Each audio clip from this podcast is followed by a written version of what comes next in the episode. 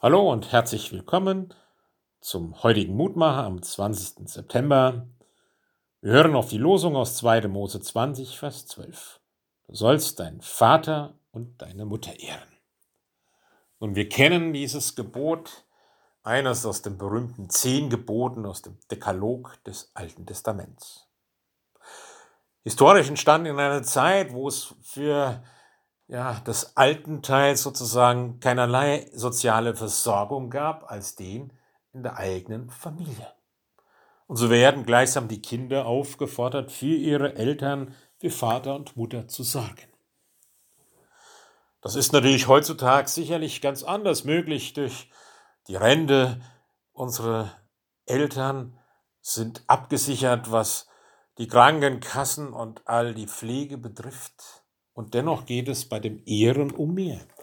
Um eine Zuwendung, um Zeit füreinander haben. Und wir haben das so schmerzhaft in dieser Corona-Zeit ja auch erlebt, wo wir ja die Alten zum Teil auch in den Altenheimen ja sozusagen versorgt und verwahrt haben, damit sie nicht krank werden, aber ihnen die Zuwendung, der Besuch der Familie, die Begegnungen fehlten. Vater und Mutter ehren heißt auch einander begegnen, einander Liebe schenken, einander Zuwendung schenken, aufeinander hören, füreinander da sein. Dazu ermutigt uns auch der Lehrtext aus Römer 15 für den heutigen Sonntag. Nehmt einander an, wie Christus euch angenommen hat, zu Gottes Ehre. Wir sind in Gottes Namen angenommene, gewürdigte seiner Liebe und Gnade.